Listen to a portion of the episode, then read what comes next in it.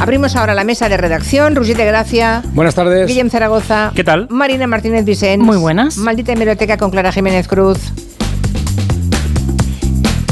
Hola. Hombre, Hola. conté hasta 10, ¿eh? Es verdad que cuento rápido, pero hasta 10 casi. ¿Qué tal, Clara? ¿Cómo estás? Bien, bien, estoy, estoy, no me oíais, entiendo, ¿no? No, no te oíamos, no, no, no, no oíamos nada. Ha saludado diez veces ella también. Ella también. Bueno, pues todo, todo multiplicado por 10. José Luis Gallego, nuestro medioambientalista de cabecera en el tiempo de Coembes. ¿Qué tal? Pues nada, bien, aquí todos preparados con un montón de temas, a ver si les gustan.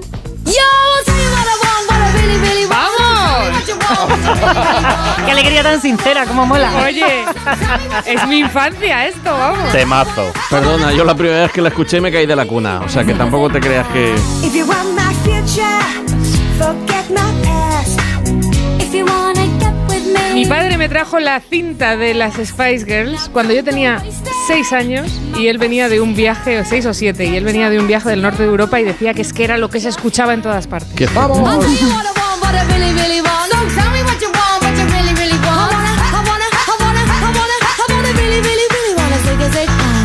You wanna be my lover, you gotta get with my friends.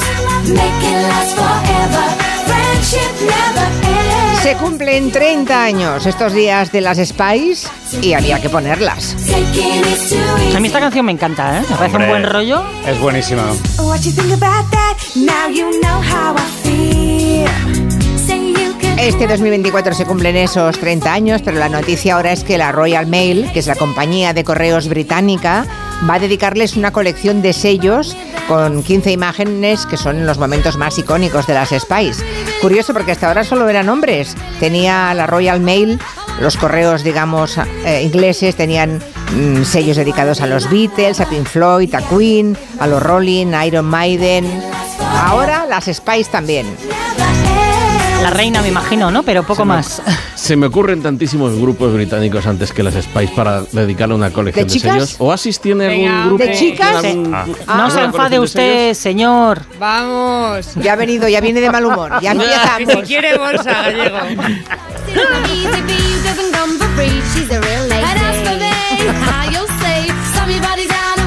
a me, mí me gustan más los originales que las copias, ya lo sabéis. Y las Spice Girls son muy buenas, pero Bananarama es Bananarama. Ya, ya. Son tres cubatas ya. ¿eh?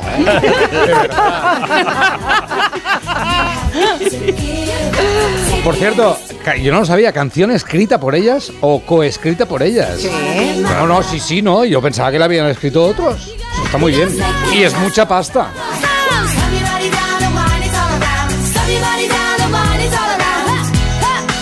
Al final van a ser como Serrat, ¿no? Casi, casi, ¿eh? Este es tu Mediterráneo. Madre de Dios. Baila, baila, venga, gallego, baila. ¡Eh! Venga, eh, eh, eh. Ya está. Ay, ya está. de descanso, de verdad. Sí. Agotado. Bueno, está muy bien, está muy bien. Bueno, que 112. cada cierto tiempo ayer nos quedó un tema pendiente. Eh, es buen día hoy porque ayer nos quedó pendiente y tenemos hoy aquí a Gallego. Hombre, Vas a ver cómo se va a poner. A ver qué Uh, habéis uh, hecho. uh, uh. A ver qué habéis hecho y cuando Bueno, yo no estaba. Decía que cada cierto tiempo, muy a menudo, los que tenemos jóvenes en casa o adolescentes, nos encontramos con nuevas expresiones y luego mm, preguntamos o vemos que los hijos de nuestros compañeros les pasa exactamente lo mismo, ¿no? Ellos lo usan además en las redes con completa normalidad. Claro, el primer día que te lo encuentras, dices, ¿qué es esto? ¿Pero qué es esto? ¿Pero qué ordinariez es esta? Bueno, pues hay una que se ha puesto de moda, si tienen jóvenes en casa, pregunten, que es sirviendo coño, perdón, eh, gallego. Esto. No, no, esto, mira, es una manera de, de, bueno, los que no tienen jóvenes en casa, Espera, que que igual no se enteran de esto, ¿verdad? ¿Cómo es en latín? ¿Cómo vamos es en latín, gallego? Cuéntanos, cuéntanos, Roger, vamos a ver de qué estamos hablando. va. Gallego, sirviendo coño. Pero. No, espérate, espérate. espérate. Antes, eh, todo lo que tenía que ver con los genitales femeninos eh, era malo o estaba mal visto. Es decir, es un coñazo, estoy hasta el coño o está en el quinto coño. Sí. Sirviendo coño es en positivo. Esta expresión es una traducción de la frase inglesa serving cunt, que es Que es exactamente lo mismo. Sirviendo coño. Y viene de los círculos LGTBIQ+, y sirve para expresar que te sientes poderosa, sin remordimientos y de una manera muy femenina. Por ejemplo, yo que sé, si un artista como Carol G o Shakira hace una actuación estelar, los jóvenes dirían que está sirviendo coño. ¿Qué? Por ejemplo, gallego con ecoembes, sirviendo coño. ¡Pam! ¡Pam! Aquí está él. Puede decir Mensaje. un poquito más fino y no decir sirviendo coño y decir solamente sirviendo. Es lo que se hace ahora. Vale. Exactamente, muy bien. Muy agradecida. Vale, Esto pues lo está haciendo Chenoa. Ahora, por Muy ejemplo, bien, en Operación Clara. Triunfo sale uno que lo hace muy bien y ha dicho, has servido. Ah, Mira, Ya las, se ahorra el coño. os digo una cosa que las traducciones del extranjero no siempre funcionan, ¿eh? bueno, esta y esto sí, es un ¿eh? ejemplo. Esta entras en las redes y Esto te es lo una ordinariez Sí, pero es como muy la copa es- de un pino y podemos estando, estar dándole vueltas toda la tarde con Rouget, con el Nenguillén y con todos los que queráis. El Nenguillén. Pero esto es una ordinariez como la copa de Sí. un pino carrasco. Sí. Es no muy lo- estridente. ¿Y no lo ha sido toda la vida ole tus huevos? Hombre, claro que sí. Por supuesto, claro. Pero es como eran masculino igual, ¿no es un problema? No, hombre, no. no te he escuchado, gallego. ¿eh? No te he escuchado, gallego, Aquí, quejarte no, no, de no, aquí huevos. el único que dice ole tu huevo es Quintanilla. Cuando nos vamos por No, ahí pero sí- a tomar un- una no, gaseosa. Pero sí es verdad que hay expresiones malsonantes que son tan ordinarias como esa, pero en masculino. Eso eh, tiene Mm. Vale, toda la sí. razón. Aquí-. Sí, pero que si las analizáramos aquí, yo diría lo mismo. Diría, me suena. Totalmente, claro, por supuesto. Muy desagradable, Sí, ¿no? suena, Sí. claro, A claro. mí el mandahuevos me, me chirrió muchísimo y más desde un estrado tan importante como la mesa del Pero Congreso. aquí eh, la idea es el cambio de paradigma, es decir, que las cosas que tengan que ver con el mundo de la mujer o del Sí. colectivo LGTBIQ+, Sí. Por supuesto. no sean negativas. Por ejemplo, la siguiente expresión, aparte de sirviendo, hay un acrónimo que es PEC. A veces PEC. PEC y significa PEC. literalmente por el culo. No, esta no, no, era. esta Y también es buena, y también es Y buena. también es buena. Es es. decir, es decir, se trata de un acrónimo, lo que decíamos por el culo, o me lo meto por el culo, perdón. Aunque antes se decía tomar por culo de forma negativa, lo mismo. Ahora estas expresiones y el acrónimo este Pec. se utiliza PEC para referirse a algo que está bien o que les gusta. Por ejemplo, si un plato de comida ha gustado mucho, los jóvenes exclamarían PEC. No dirían qué maravilla o qué No, bueno. dirían pec. pec. Pero eso no lo ha dicho ningún joven nunca, ¿eh? Sí, sí. Yo no sé con qué Ni tipo de siquiera jóvenes cuando Carpanta vivía. Gracia. No habléis todos al mismo tiempo, por favor. Estoy de acuerdo. Mira, yo me relaciono con muchísimos jóvenes, mis hijas y a, y a mi alrededor. Esto se dice muchísimo. Bien, es verdad que intentan recurrir al PEC y a la versión inglesa, porque lo otro mm, suena un poco. mm, Bueno, eh, eh, sí, puede ser, ¿eh? es, es- es agresivo, es soez, pero es verdad que es, eh, es un primer cambio de, de- de paradigma de llevar eh, cosas del- del mundo Sí, eso está bien. no masculino Sí, ni está bien. masculinizado. Y también hay una expresión, que esta ya no es tan soez, eh, que es madre. Madre. Madre, tú eres una madre cuando has hecho algo que eh, se considera ejemplar. Por ejemplo, yo qué sé, a sus ídolos como Samantha Hudson o a Taylor Swift o a Ana Mena, a algunas y algunos las llaman madre. Sería el sinónimo de decir diosa, ¿no? Exacto. Ya. Madre. O Bueno. cuando los mexicanos dicen está padrísimo. Claro, pues en este caso al revés, madre. ¿Esto vendría a sustituir el mola? ¿Vendría a sustituir un poquito? No. Lo petas, no, es porque como tú lo mola- petas. Es como Sí. un reconocimiento hacia el otro, en realidad. Sí, sí, sí. Pero bueno, la idea es esta, ¿eh? es darle la vuelta a la masculinización de las expresiones y reivindicar desde otro sitio, ¿no? Bueno, yo le pido a los oyentes que si hay alguna otra expresión que Uf. hayan oído a los jóvenes del entorno, o si tú mismo que nos escuchas eres joven y nos quieres decir algo de lo que ha contado Rouget o alguna otra expresión, estaremos encantados de escucharte. 638 442 081. Iniciamos el tiempo de medio ambiente, siempre en compañía de nuestros buenos amigos de Coembes, la organización que nos ayuda siempre a cuidar del planeta con el reciclaje de los envases. Hoy tenemos algunas consultas, si ah, llegan algunas más ahora al 638-442-081, se las pasamos también a Gallego. Por supuesto. Las repasaremos luego, pero antes de nada vamos a escuchar al ave del año 2024 en España. Así es, acaba de ser elegida Ave del Año. Ya sabes que Seville Life convoca un concurso en el que participan miles de ciudadanos con sus votos, eligiendo a cuál nos va, nos va a representar. No lo hacen con un afán eh, concursil, es decir, para, eleg- para ponernos. No, no. Lo hace eh, para centrar la atención en el estado de conservación de esa especie en concreto. Y esta que hemos elegido este año, ya verás la cara que va a poner Rouget cuando escuche al próximo o sea, la próxima no, a la actual ave del año 2024. Se te van a caer los calcetines al suelo. Cógete los cascos. Dale. Uy. ¿Es mi móvil? Parece un submarino. Un momento, Alguien me escuchad, llama escuchad. Submarino. Es verdad. Escuchar. Es como Más voces, más voces. Un poquito monocorde el tema, sí. Sí, No, pero es, Es como un tecno lento también. Sí, ahí, ahí viene otro. Vamos, Hay vamos. mucha diferencia también, hay que decirlo. Sí. El muchacho, el muchacho está marcando territorio. Yo os traduzco del ave toril. Y- pero es por- un ave. Es un ave toro. Un ave está. Ahí está. No existe. Ahí está. Este es su reclamo. Un barco. Esto yo lo he escuchado. Bueno, te puede parecer un barco, te aseguro que a las 6 de la mañana en el delta del Ebro, detrás del, caniz- del cañizal de la Encañizada o de la Tancada, de cualquiera de las lagunas que hay. Cuidado, que esta es otra voz. Ahí está, ahí está marcando ya territorio de manera más agresiva. Este es el ave toro, Julia. El ave toro es un ave, le llaman el fantasma de la marisma, porque se disfraza de cañizal y no lo ves. Lo puedes tener delante de las narices y no, Y no lo ves. Sobre todo si se queda con el pico para arriba, inmóvil. El- el- ruego a mi equipo de asistentes en fotografía A ver, a que nos mande alguna Todos a imagen buscar ave toro. de ave toro en un cañizal que vas a quedarte, vamos, eh, perpleja. Este reclamo se escucha desde muy lejos, pero a él no se le ve.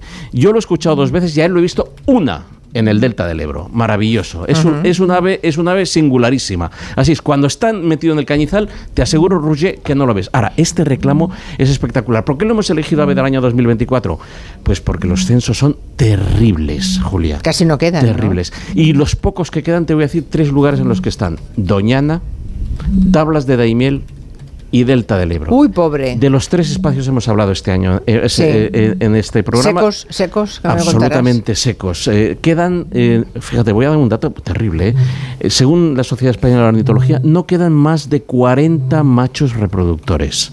40 en toda España, no 40 en el delta del Ebro, no, no, 40 en, En toda todas- España. Es decir, que la especie se, se está directamente asomada. Se encuentra, está catalogada como en peligro crítico de extinción y desde luego las medidas pasan por rehabilitar sus hábitats y, re- y respetar el, el nivel de agua de sus cañizales. Es, un, es una especie singularísima. Muy interesante, sí lo estoy viendo. Eh, hay muchos oyentes que han enviado imágenes. Y sí, claro, por los colores que tiene. Imposible. Entre cañas se Imposible. pierde. Se si sale, si sale al aguazal, si sale a la charca, ahí sí porque destaca. Pero si se queda en el cañizal, ¿qué es lo que hace? No Es- lo vas a ver. es nunca. grandecito, ¿no? Es grandecito, se puede comer un ratoncito, se puede comer una langosta, se puede comer un pescado, se puede comer un cangrejo. No, no, no, es un es grandecito. Hace 80 centímetros de alto, mide kilo y 80 medio. centímetros. 80 centímetros de alto, es un ave grande. 80, ahí le tienes. Cuidado, papá, te lo está diciendo. Cuidado conmigo. Sí, sí. Y pesa kilo y medio. mm, mm, el- lo que pesa una gallina, más o menos. Ya. O sea que cuida con él. Pues ese es el ave toro, ya Ahí lo es. hemos conocido. La anulación de la condena al exdiputado de Podemos Alberto Rodríguez, ¿se, acue- se acuerdan? Ayer se lo contamos.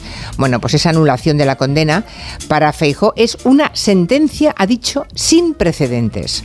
Es una condena, en una sentencia en la que el Tribunal Constitucional dice que el Supremo se pasó un poco de frenada al retirarle el escaño a Alberto Rodríguez. Bueno, dice Feijo que no tiene precedentes, que el Constitucional corrija al Supremo. la no existencia de antecedentes de que el Tribunal Supremo esté siendo corregido eh, desde contenidos jurisdiccionales a contenidos de tipificación de penas, graduación de las mismas, es decir, esté siendo suplantado O sea, Feijó de alguna forma achaca que ahora el Constitucional tiene mayoría progresista el hecho de que, mm, que censure una sentencia del Supremo. Y por eso supuestamente hace algo sin precedentes. Lo que pasa es que la hemeroteca, ya sabéis, es muy maldita. Cuando en 2020 el Constitucional tenía mayoría conservadora, corrigió al Tribunal Supremo por la sentencia al cantante César Stroberry de un año de prisión por enaltecimiento del terrorismo por unos mensajes en Twitter. Ese mismo año, 2020, el Constitucional también le dijo al Supremo que cambiara su sentencia a los condenados por el asalto a la librería Blanquerna porque el juicio no tuvo todas las garantías procesales.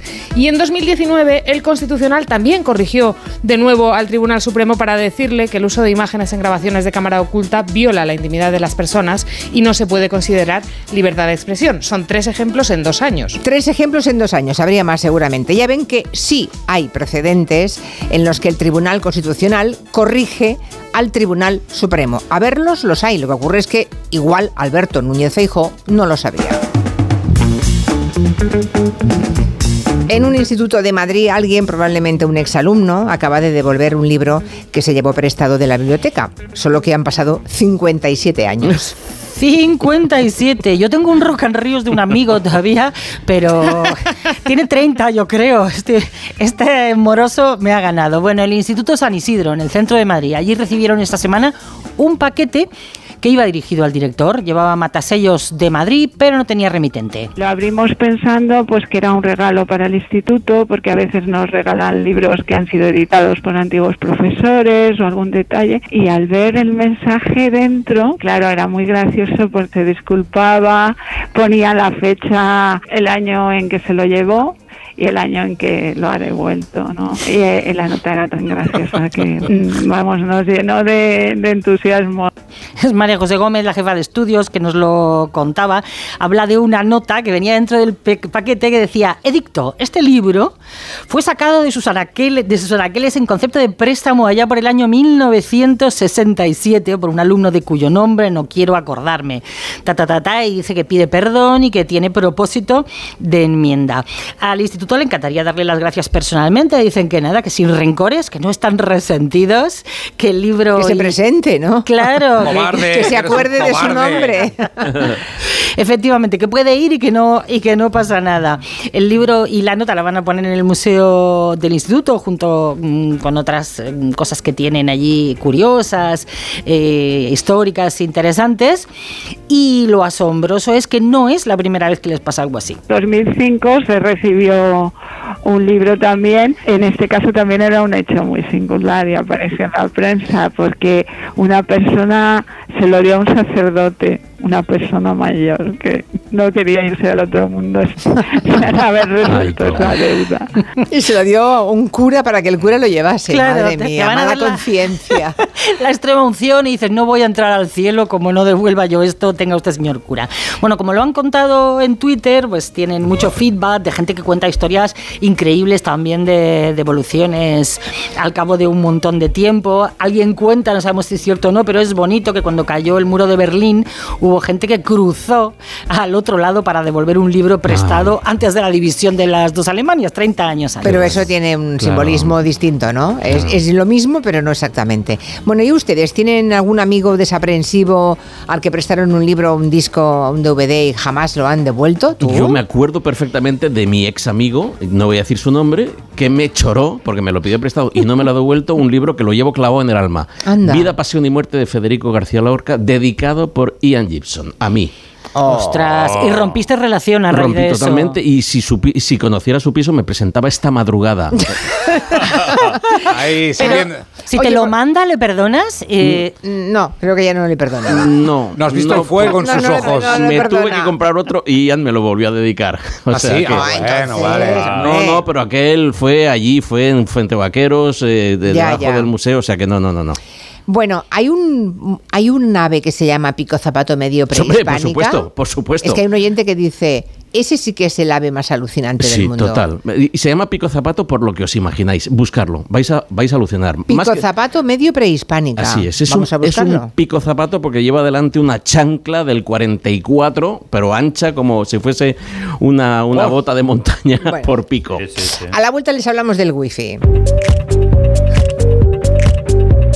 En Onda Cero. Julia en la Onda. Con Julia Otero.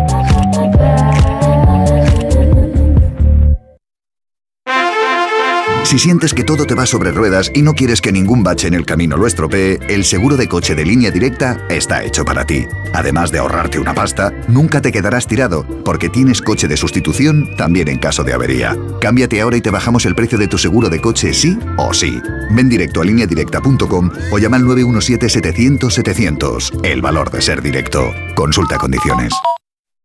El estreno de ficción española con más éxito en casi dos años. ¿Has dormido con tu mujer? Por mí como si se vuelva a su tierra. A partir de ahora, si no obedeces, habrá consecuencias. Líder y lo más visto de la noche del jueves. ¿Por qué te quedarás sin tierras? No le tengo miedo. Entre tierras, esta noche a las 11 menos cuarto en Antena 3. La tele abierta. La serie completa ya disponible solo en A3 Player. Con este estrés no consigo concentrarme. Toma Concentral. Con su triple acción de lavacopa, rodiola y vitaminas, Concentral consigue aliviar el estrés ayudando a una concentración más estable y duradera. Concentral, consulte a su farmacéutico o dietista. Desde mañana y hasta el domingo ahórrate el IVA en todo, electrónica, electrodomésticos y en mucho más. Televisores, móviles, ordenadores, frigoríficos, PlayStation 5, electrónica deportiva, muebles de cocina. Con envíos incluso en dos horas. Recuerda, ahórrate el IVA desde hoy a las 10 de la noche en Web y App. Y desde mañana en nuestros centros del corte inglés. ¿Te apuntas? Más que 60 consigue un sexy 60% de descuento en tus nuevas gafas. Infórmate en soloptical.com. Soloptical, solo grandes ópticas. Cuarta planta. Mira, cariño, una placa de Securitas Direct. El vecino de enfrente también se ha puesto alarma. Ya, desde que robaron en el sexto, se la están poniendo todos en el bloque. ¿Qué hacemos? ¿Nos ponemos una? Yo me quedo más tranquilo si lo hacemos. Vale, esta misma tarde les llamo. Protege tu hogar frente a robos y ocupaciones con la alarma de Securitas Direct. Llama ahora al 900-272-272. ¿Este año te has propuesto recuperar el pelo perdido? Ven a Insparia, el grupo capilar cofundado por Cristiano Ronaldo, experto en trasplantes capilares que ha cambiado la vida de más de 60.000 pacientes. En un solo día podrás recuperar tu pelo para siempre y con resultados muy naturales. Pide tu cita gratuita en el 900-696-020 o en insparia.es. La función va a comenzar. Prepárense para una velada de risa, emoción y puro teatro. Burro. Soy Carlos Hipólito y les invito a un viaje inolvidable a lomos de un asno milenario. Del 17 de enero al 18 de febrero en el Teatro Reina Victoria. Entradas a la venta en el teatroreinavictoria.com. Restaurante Asfontes. Auténticos productos gallegos. Carnes, pescados, mariscos, caldo gallego, empanada, lacón y una amplia carta de vinos. Salones ideales para celebraciones y también terraza. Con el excelente trato de siempre. Asfontes. En General Laci 10, cerca de Atocha. Y ahora también en la calle Áncora 32. asfontes.com.es. En la Costa Blanca y a cinco minutos de la playa Rojales, un municipio lleno de historia. Con un patrimonio natural y cultural impresionante. Yacimientos arqueológicos, cuevas del rodeo con arte y artesanía. Destacan sus fiestas de Semana Santa y de moros y cristianos. Gastronomía exquisita. Rojales, historia viva. La dermatología tiene un lugar de referencia en Madrid. Descubre IMR y su equipo de dermatólogos. Contamos con más de 20 años de experiencia y la tecnología más vanguardista al servicio del cuidado de la piel, la regeneración capilar y una estética sin huella. Visítanos en Paseo de la Castellana 96 o pide cita en institutomedicoricard.com. Ven y vive la experiencia. Del 24 al 28 de enero llega Fitur, Feria Internacional de Turismo. Descubre las maravillas de Ecuador y sus cuatro mundos junto con miles de destinos de todo el planeta. Sábado y domingo abierto al público. Entra en ifema.es y compra tu entrada. IFEMA Madrid. Siente la inspiración. 298, 299, 300 ovejas. Cuando consigues dormir, la noche pasa en un abrir y cerrar de ojos. Y cuando no, también. Porque si no puedes dormir, Gema Ruiz tiene el programa de radio que te reconcilia con la noche. Con actualidad, cine, curiosidades, música, juegos y la colaboración de los oyentes. ¡Baja esa voz! ¡Que no son horas! No son horas. De lunes a miércoles a la una y media de la madrugada, los jueves a las 3 y siempre que quieras en la web y en la app. 301, 302, 303. Onda Cero, tu radio. Ayudo a hacer los deberes a los niños y descanso. Eh, Vale, ayudo a hacer los deberes a los niños, acerco a mi madre a Aquagym y descanso. Vale, ayudo a hacer los deberes a los niños, acerco a mi madre a... En Onda Cero, Julia en la Onda, con Julia Otero. Yo soy profe de secundaria en el Instituto de Andalucía y mm, la verdad que no he escuchado esas expresiones. Aquí Venga. seguimos con en plan, bro, en verdad y de ahí nos salimos. Pues yo de las expresiones así de los jóvenes que no acabo de pillar muy bien son... Antes nosotros decíamos, guau, qué puto frío hace. Pero es que ahora ellos se lo ponen al verbo y yo no me aclaro. Es como, guau, no me puto rayes o esto me puto flipa. Yo la que he identificado es mamadísimo, estar mamadísimo. Como sinónimo de estar muy fuerte. Mamadísimo hace años era estar muy borracho, pues ahora lo usan como estar muy fuerte. Pues yo esta semana he escuchado la expresión que lache. Me lo contaba una amiga porque su hijo se fue al médico y perdió el conocimiento, se desmayó después de sacarle sangre y dijo que el H. Y yo, pues claro, no sabía qué significaba que H. Y me dijo, pues vergüenza, que, que pasó, que pasó mucha vergüenza. Y cuando llegué a casa le pregunté a mi hijo y efectivamente me dijo qué significaba eso. Hombre, pues mira, una que hemos aprendido, que no sabíamos. O sea, cuando un joven dice que el H es que qué mal rato he pasado, no qué vergüenza. Que el H. Bueno, pues nada, vamos, toma- vamos apuntando. Estoy buscando, En cuanto ¿eh? al profe que decía que no ha llegado lo que hemos comentado aquí, yo reto a ese profe.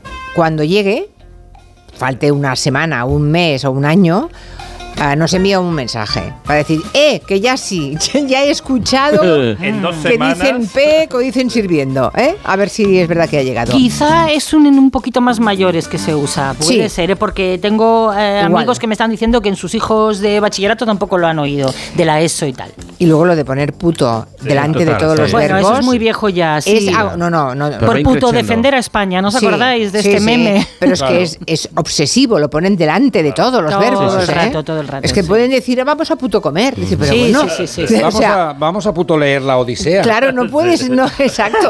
No puedes decir que vas a comer sin más. No. No Pues puedes, no puedes. Lo Bueno, tengo. ya nos contarán, nos sigan contando los oyentes. Cuando buscáis un hotel, no sé si sois de los que os fijáis si tiene buena conexión wifi. Los que dicen es que el H seguro que se fijan muy mucho en que haya una wifi perfecta, ¿no? Ha salido un informe hoy que asegura que el wifi de los hoteles españoles es francamente mejorable. Sí, bueno, y esto lastra la valoración final de ese hotel. Ya puede tener una gran piscina, una habitación limpia, un buffet libre con productos de calidad, que si tiene mal wifi, todo lo demás se va al traste. El estudio lo ha encargado el portal Booking y la empresa que lo ha hecho es Eurona.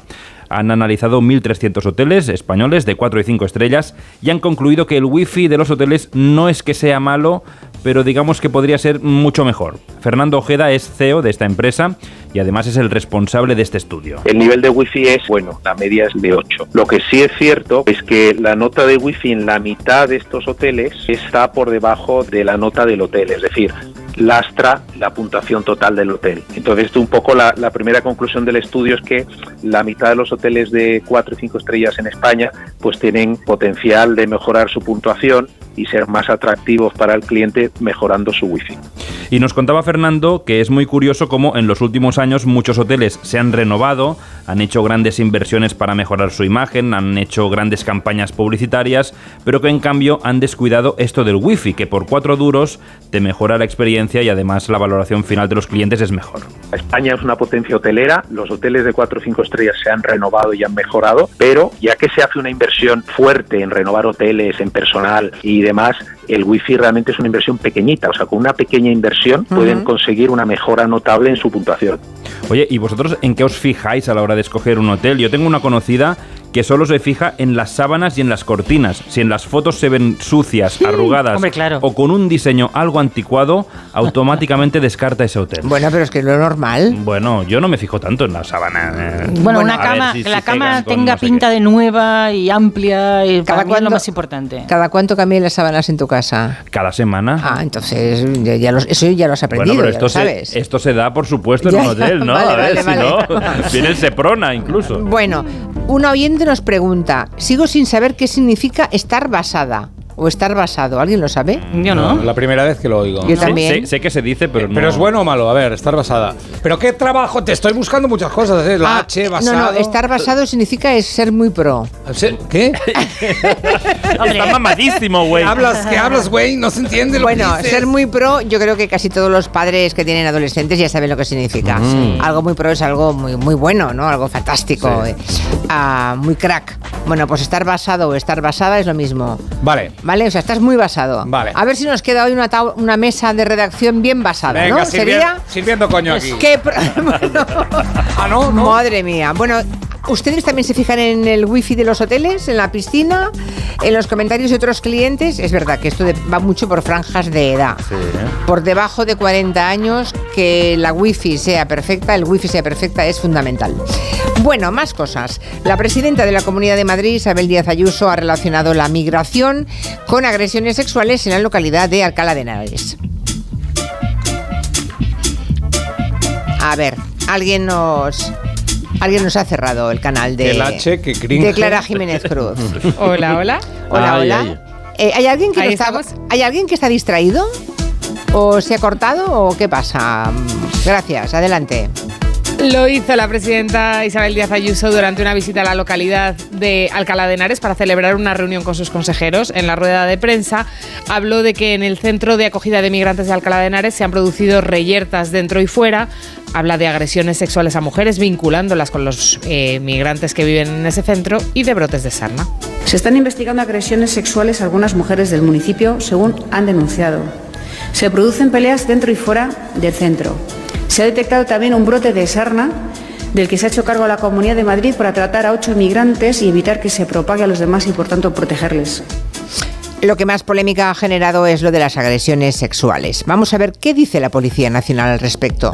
Porque si hacemos discursos alarmistas tendrán que estar basados en datos. Hemos hablado con la policía de Alcalá de Henares y nos dice que se han estado publicando datos que no son exactamente veraces, que hay denuncias presentadas pero no hay un autor conocido y no pueden vincularlo a los migrantes. También ha hablado de eso el delegado del Gobierno Madrid.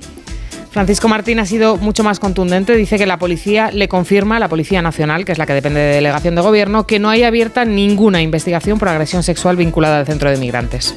Ninguna de las agresiones sexuales que se han producido en Alcalá de Henares, ninguna ha estado vinculada a los migrantes procedentes del centro de, Entonces, ¿de dónde saca los datos la Comunidad de Madrid, Clara? El portavoz autonómico Miguel Ángel García explicó que Ayuso se hizo eco de lo que llaman denuncias ciudadanas. La presidenta de la Comunidad de Madrid esta mañana eh, se ha hecho eco de todas esas informaciones que están llegando y que tienen que ver con, eh, con denuncias que se han producido por ciudadanos, en este caso en el municipio de Alcalá de Henares. Unas denuncias de ciudadanos que la policía niega, por cierto. No ha habido agresiones sexuales relacionadas con los migrantes en el centro de acogida de Alcalá de Henares. ¿Y de los casos de sarna que dice Ayuso, que sabemos, Clara? Bueno, pues la Consejería de Sanidad dice que el Ministerio de Migraciones, que es de quien depende la gestión del centro, les avisó tarde de esos casos de sarna, que atendieron a ocho personas en un centro de salud en Alcalá y que los han devuelto ya al centro de migrantes. Por otro lado, en una información diferenciada, el Ministerio de Inclusión habla de un contagio, no de ocho. Los datos aquí difieren. Uno, no de ocho. En fin, esto es lo que sabemos a esta hora de la situación de los migrantes en Alcalá de Henares. La Comunidad de Madrid dice que ha habido un brote de sarna en el centro y en el otro asunto la policía niega las denuncias por agresiones sexuales. Mensaje, pregunta para José Luis Gallego. Mi pregunta para Gallego. ¿Las cáscaras de los mejillones a dónde van? ¿Al orgánico? ¿Al general? ¿O envases? Venga, hasta luego. Envases juraría que no. Qué gracioso, qué retranca. Muy bueno. No, no, efectivamente van a la orgánica y mejoran, mejoran el compost. Es decir, que con toda Seguridad las con orgánicas. seguridad van a la orgánica que van- vamos, a, vamos a recuperar ese calcio para mejorar la aportación del. Yo tengo una, yo tengo unos amigos en mi pueblo, en Galicia, Ujú. Que se lo tiran las gallinas y se lo acaban Claro. comiendo. No, las supuesto. gallinas se comen las, Las cáscaras de las los cáscaras de los mejillones. mejillones. Es Se lo comen todo. mía. Es que es no, no, se lo comen claro, todo. O sea, allí haces una paella y al día siguiente las gallinas se comen todo. Ya no hay ni resto. Eh, hay ni gente- rastro de nada. La gente que, que- que comete el error de tener pájaros enjaulados se les mete los huesos de la sepia dentro. Es una es una- es un aporte eh, ¿Ah, sí? clásico a los a, a las aves de a las mal llamadas y desastrosamente conceptuadas como aves de jaula, ¿verdad? Tengo también a Álvaro de Zaragoza que dice que le gusta mucho que anuncies la llegada de las grullas, que le encanta la naturaleza, pero que Bien. echa en falta que nunca hables de los daños que causan las Uy, grullas a los agricultores en Aragón. Vamos a ver, Álvaro, lo hemos hablado, hemos hablado, y, y en todo caso, si- siempre que estamos hablando de temas eh, de, de relaciones entre eh, fauna y flora con, sí. con la- con agricultores, hablamos de coexistencia. Lo mismo no pasa con los abejarucos en las colmenas, con los cormoranes, recuerda en Asturias que los mataban a tiros los pescadores fluviales, los flamencos en el delta del Ebro con el arroz. Siempre hay que partir de la base de la coexistencia. Pero para tu información, eh, eh, ya hay eh, en la política agraria común un paquete de ayudas destinado a los agricultores que se ven afectados. Porque efectivamente lo que hacen las grullas es que durante el día están en los campos de alrededor. Vuelven a la laguna para dormir. Los dormideros están en medio de la laguna. ¿A que no sabéis por qué duermen las grullas en medio de la laguna? Porque así cuando, cuando entra el zorro, el tejón, el gato montés, cualquiera que se las podría zampar, tienen que cruzar el agua, las oyen y echan a Y volar. pueden volar, ya. O sea que es un medio de defensa. En todo caso, si es efectivamente eh, la grulla, ya sabemos que, y por eso se llama Gallo Canta, ¿eh? Eh, la laguna más importante de la comarca de Daroca, que te puede hacer una avería muy grande si acabas de sembrar. Estamos de acuerdo, pero la política agraria común ya tiene unas compensaciones. O sea, ¿se paga a los agricultores? 70 euros por hectárea, Julia. El año pasado, solo el año pasado, la Comunidad de Aragón, 4 millones de euros dio a los agricultores por daños. Es decir, que aquí está todo Daños de las grullas, vale, Está vale. todo contemplado, querido amigo. Muy bien, en las redes nos hemos encontrado a Vigo Mortensen hablando en galego y no solamente lo habla, resulta que lo reivindica. Pues sí, Vigo Mortensen se suma a la campaña en defensa del gallego. Aquí también se fala galego en un vídeo que se ha viralizado en las redes. El actor, que siempre ha sido sensible a la diversidad lingüística, anima a hablar galego en cualquier espacio. Hola, soy Vigo Mortensen y pienso que las lenguas son el tesoro de los pueblos. Por eso hoxe en Galicia, onde estea, tamén falo galego. Eu tamén falo galego. Hombre, llamándose Vigo, normal. Ay, ay, ay, ay, ay, ay, ay. ¿Lo veis cómo tiene un capón el, el, el menguillén? Una grulla, una grulla tengo. El vídeo de Vigo, eh, hecho en Lugo, forma parte de la campaña Aquí también se fala galego. La crearon un grupo de alumnos de cuarto de ESO de un instituto, no de Lugo, sino de A Coruña, con el objetivo de promover el uso del galego en todos los ámbitos. A partir de un programa de poesía impulsado por el gobierno de la provincia, en el que Mortensen participó, puesto que también es poeta, los responsables de la campaña lingüística se pusieron en contacto con él y él, que es muy majo, Ah, y grabó este vídeo. Ah, hay otras maneras de profundizar en el, en el galego. Le vamos a dar un par de, de, no sé, de ayudas. Él tiene ganas de profundizar un poco más.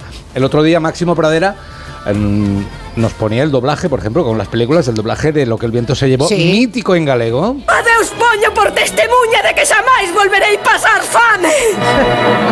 Adeus poño por testimonio. Es- Testimonio. Eh, que- Testimonio. ¿Cómo que testimonio? Testimonera. Gracias. Poño por testemunha de que xamais volverei Testimuña. Testimonio, ¿no? Testimuña. En femenino, ¿no? Sí. Pues mira, mi zona debe estar castellanizada, ves testimonio. Es Bueno. una, una manera de aprender más galego también es ver el sargento de hierro. ¿Os acordáis de aquella frase? Hombre. De, Como alambre de espino, meo napalm y puedo traspasar el.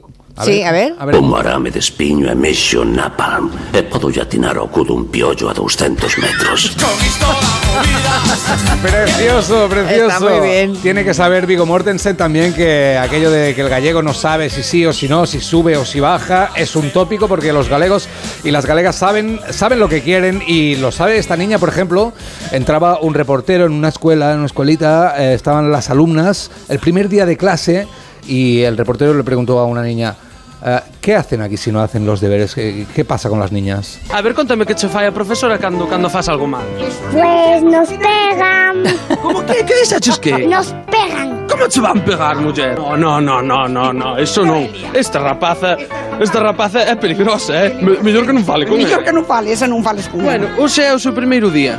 Cortastes eso. Eh, É que é en directo, ese é o problema. Qué cachonda la niña. El problema no es pegarlas, es que luego no hay que contarlo. Claro, es que fue, eh, fue en directo. Fue en Ah. directo, fue en directo. El galego es un pueblo combativo, orgulloso de su cultura, lo sabe Vigo Mortensen, lo saben ellos que defienden su lengua con grandes escritores como Manuel María Fernández Teixeira, con su canto o idioma galego. Sí. Yo he escogido un trozo, lo iba a leer yo, pero como tú eres gallega, si puedes leer este trozo de este Es muy poema. bonito, dice, idioma meu, humilde nidio popular, labiego suburbial e mariñeiro, que faz avergoñar o burgués, o señorito e o tendeiro, tites que resurdir puro, poderoso, enteiro, para erguernos o futuro, de povo absoluto e verdadeiro. O sea, yo que me, me- me- me ha encantado, es que bonito suena. Yo, de todas maneras, me conformo con que la gente diga San Xenxo, que no cuesta tanto. Nueve de cada diez madres se sienten culpables y se cuidan a ellas, quiero decir, y dedican algo de tiempo a sí mismas porque creen que le están robando tiempo de atención a la familia. Sí, eh, una madre es esa persona que durante mm, como mínimo dos años para ducharse necesita mm, poner un maxicosi delante y, entretener mientras enjabona a la criatura, ¿no? Y estos datos lo, son de una encuesta que ha hecho el Club de las Malas Madres, que ya sabemos todos quiénes son, ¿no? Esa comunidad de mujeres que quieren romper ese mito de la madre perfecta y usan el humor para pelear por la igualdad. Bueno, la fundadora es Laura Baena y nos cuenta que hablando a lo largo de todo el tiempo que llevan mm, constituidas como, como eh, fundación, como asociación, hablando con las madres, se han dado cuenta de que la gran mayoría no se cuida. Hablamos de tener un ratito para leer o de hacer un poquito de deporte, de lo que a cada uno le gusta, ¿no? Y que si lo hacen se sienten mal. Por eso el autocuidado es la meta que se han propuesto para el 24. que tenemos que trabajar mucho por eso y que es la verdadera revolución, ¿no? Ser conscientes de que nos tenemos que cuidar nosotras primero para poder cuidar, de que tenemos que dar ese paso al frente de priorizarnos, que no lo hacemos, cuando llega la maternidad nos arrasa y nos deja en otro lugar donde la culpa, eh, el qué dirán, la madre perfecta y todo eso hace muchísimo daño Y encontrar un tiempo y un espacio propios es lo que reivindican en una gira de encuentros que presentan hoy. Van a recorrer varias ciudades de España en una gira a la que llaman Malas Madres Son Tour, la hora de cuidarse. Todos esos obstáculos son los que queremos romper en la gira, con que con mucho humor, con baile, con reflexión, con emoción, con tips de Silvia Congos que me va a acompañar, con una entrevista sobre conciliación que va a hacer Cristina Villanueva, eh, con Impro Madrid, que es, es que es de humor súper divertido, vamos a bailar, eh, vamos a tomarnos un vino. Y Y van a tener un confesionario en el que compartir Experiencias, experiencias. bueno. Eso es, todo el que quiera eh, apuntarse, pues que, con que ponga la hora de cuidarse malas madres en Google, enseguida vas a ver cómo hacerlo. Un oyente dice que también está de moda entre adolescentes decir es del rollo y cuando dices que alguien es del rollo es como ahora le llaman a ir vestidos con prendas muy anchas. Ah, vale. Es del rollo. Vale. Que lo sepáis. Después, Luis dice que lo de basado o basada significa listo, listillo, sabiondo, sabelo todo, enteradín, cuñado. Bueno, hay acepciones, ¿eh? ¿Por Por qué lo miras a gallego? No mires a gallego. No, la que de fondo decía algo era, era Clara, ¿no? ¿Algo basado qué es entonces, Clara? Yo entiendo que basado es que, que lo que dices, o sea, alguien basado es que lo que dice está basado en datos y hechos contrastados. como Ya. ¿Qué va? Eso es de un maldito Te vas a bulo. versado, sí, te vas a versado, pero por bien. Está Por bien- cierto, está bien el, visto. el Hay lache, una- el- sí. el lache, tengo información del lache, parece ser una variante de lacha, un préstamo del caló, que sí figura en el diccionario. Lo utilizaban mucho antes solo en el este de Andalucía, pero ahora se ha extendido. O sea, que el H es vergüenza Es- en caló. Exacto, por ejemplo, ejemplos de uso. ¿Qué lache su baile ayer en la disco o me dio mucho lache al verle así vestido? Es la, eh, sustituir el cringe, cringe por el lache, que vendría del caló. Del caló. Ah, mira por dónde. Pues Qué bien. mola, un préstamo del caló mola. Sí, hombre, anda Tengo que, que deciros ten- que- tenemos muchos. Sí, sí, Está sí. diciendo Sinelo en Twitter que él esto lo usaba hace 30 años. ¿eh? Que El no sé lache, tiene que El lache. Depende de la zona, claro. Ya. Hay muchas cosas que van y vuelven. En los 80 se usaban muchas, muchas expresiones calós. Sí, claro. Isabel de Barcelona le pregunta a José Luis Gallego si hay algún plan para recuperar los árboles que se están muriendo en Cataluña Ay, por culpa de la sequía. Ay. Nadie habla de ellos, es verdad, se están Me muriendo. me hace muchísima ilusión, no me hace ilusión tener que hablar de esto por la radio, evidentemente, pero que tú lo nombres porque efectivamente es una muerte silenciosa. Parece que no, se, que no está pasando nada. Fijaros con la sequía. Medimos la sequía, no sé si os habéis dado cuenta, por el estado de nuestros embalses. Así están los embalses al 16%, pues estamos muy mal. Si en el momento en el que estén al 40%, estaremos mejor. No es así. Hay tres tipos de sequía. Esa es la hidrológica. Pero luego está la pluviométrica, es decir, cuánto hace que no llueve, y una muy importante que se llama sequía edáfica, que tiene que ver con el suelo. Los embalses pueden estar al 80% y el suelo perfectamente seco y muriéndose los árboles. Lo trágico es que cuando los embalses caen a estos, a estos niveles tan bajos, acaparan toda la atención, ¿verdad? Y en Cataluña se están muriendo los árboles por millones. Lo dice la gente del CREAF, la gente del Instituto de la Universidad Autónoma de Barcelona, que está haciendo estudios al respecto y nos vamos a llevar una sorpresa porque, por ejemplo, los pinos pueden llegar a secarse tres años después de haber pasado un estrés hídrico. Es decir, que puede que se nos mueran los bosques aunque empiece a caer agua aquí a cántaros. Una pregunta tontísima a lo mejor para ti, Sí. pero si ya está marrón el pino, está Muerto. para siempre. Muerto para no se puede recuperar. Mira, es un indicativo. Le agradezco que me haga esta pregunta, señorita, porque efectivamente ese, ese es un síntoma que, por ejemplo, El en la, pino marrón. en la encina o en el roble pueden marronear, pueden empardecer, que se llaman, pero luego se recuperan, rebrotan. El pino no. El pino, a la que veas un pino marrón, dalo por muerto. acabó. Qué pena. Uf, se acabó. Pues anda que no hay Muchísimos. muchos muertos. No, hay horror. datos por ahí que no quiero ni darlos, Ya. pero hablan de más del 50% de los pinos de Cataluña. Y los pinos es el 55% por, de las masas forestales de, de- de Cataluña. Si se nos mueren los pinos, Ya, ya. nos quedamos desnudos. Esa es la tragedia. Bueno, ah, más cosas. Dice José que las cáscaras, las conchas y todo eso son un aporte de calcio estupendo para las gallinas. O sea Así que es. mm, bueno, Así es. hay muchos oyentes hablando de eso, de conchas de Mm. todo tipo, Así que es, se le da de comer a las compost. gallinas. Ya ¿eh? sabéis que con, el, con el- la materia orgánica que recogemos de las ciudades hacemos bolsas de compost para echárselas a las plantas. Hay supermercados ¿verdad? como Alcampo que te lo pone en grande, te dice "Mm, procedente de compost urbano, porque ese está muy rico. Hay Lo llamativo es que sean capaces de deshacerlo, ¿no? De triturarlo para comerlo. El compostaje, que ya sabes que coge una temperatura altísima. No, la gallina, la gallina. Ah, no, la, la- la- la gallina. A ti, Gracias, Roger, es que me he quedado tan parada que...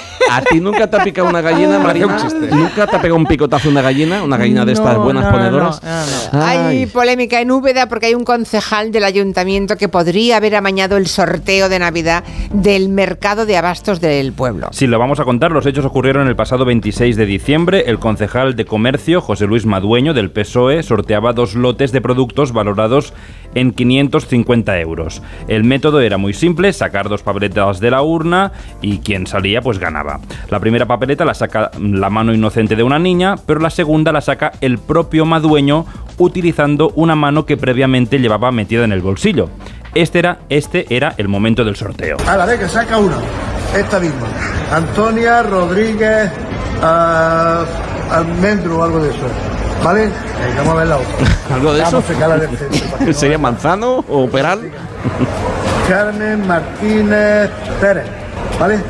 Vale, Carmen Martínez Pérez, ¿vale? Se da la casualidad de que esta segunda premiada es la madre de la concejala de urbanismo de Úbeda, que se llama María del Carmen García Martínez, una señora a quien, por cierto, el año pasado ya le tocó el mismo premio. Oh, Qué sí, sí, sí. Este era el sorteo del año 2022. Vamos manejar. Mari Carmen Martínez. ¡Hombre!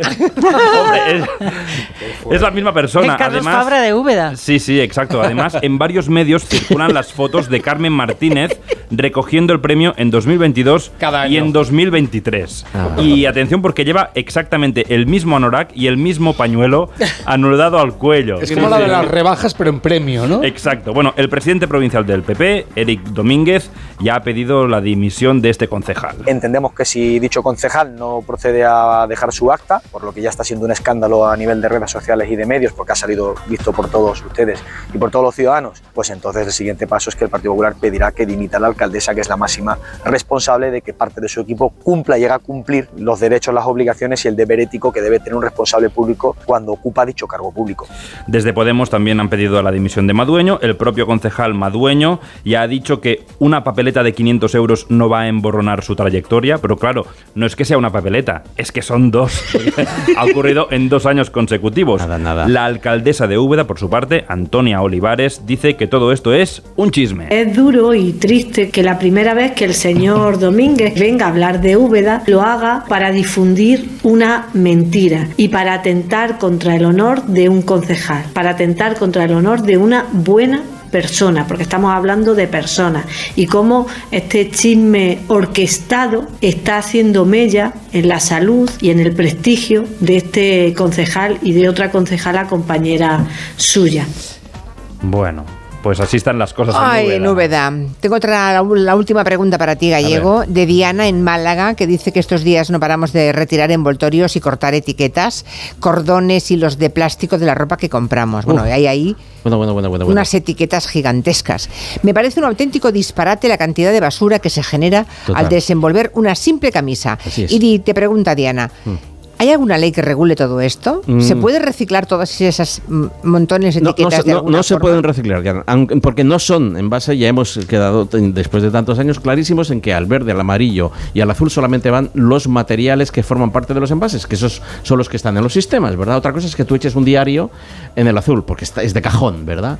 Pero esas etiquetas que son plástico, son plásticas en la mayoría de los casos. Algo textil, sí, es una mezcla, No, no intentes reciclarlo. Ahora, sí, hay una norma que efectivamente que lo regula. Y precisamente en atención a esa norma, los fabricantes de textil tienen que hacer esas barbaridades, porque la, la ley obliga a situar una etiqueta en- con cada una de la composición de cada una de las partes del tejido. Y, tiene, y si no sale la, camisa inmaculada, pues según parece no se vende. Estamos todos aquí en una locura, intentando reducir los residuos en el punto de compra y el, el- sector del textil no, no está participando en esto. Lo que dices es toda la razón. Os invito a que veáis una camisa de hombre, intentar desa- desen- desenvolver una camisa de hombre es una auténtica locura. Para- hay alfileres que yo no sabía ni que existían ni que estaban ahí. O sea que es una, es un- una sin razón que se tiene que poner en algún momento el Y además las etiquetas que, que están cosidas en que luego hay que sacar, porque a mí, por ejemplo, me pican todas. Sí, hay que yo tengo una piel muy Sí. alérgica, tengo Así es. no, yo no tengo suficiente con cortarlas, tengo que coger una tijera de aquellas pequeñitas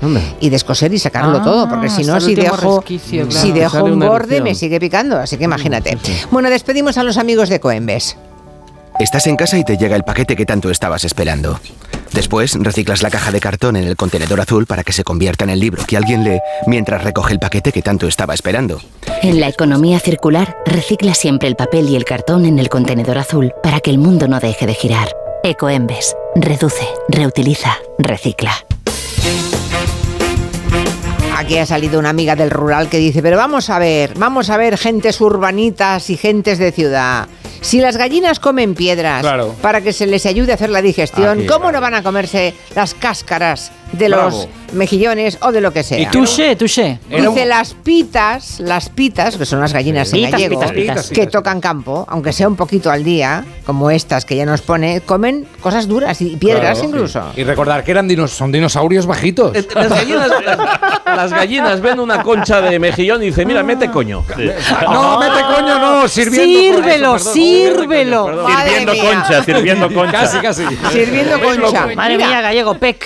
Lo de sirviendo concha no está mal, ¿eh? No está mal para acabar. Sí, Bueno, en Argentina lo dicen así, creo.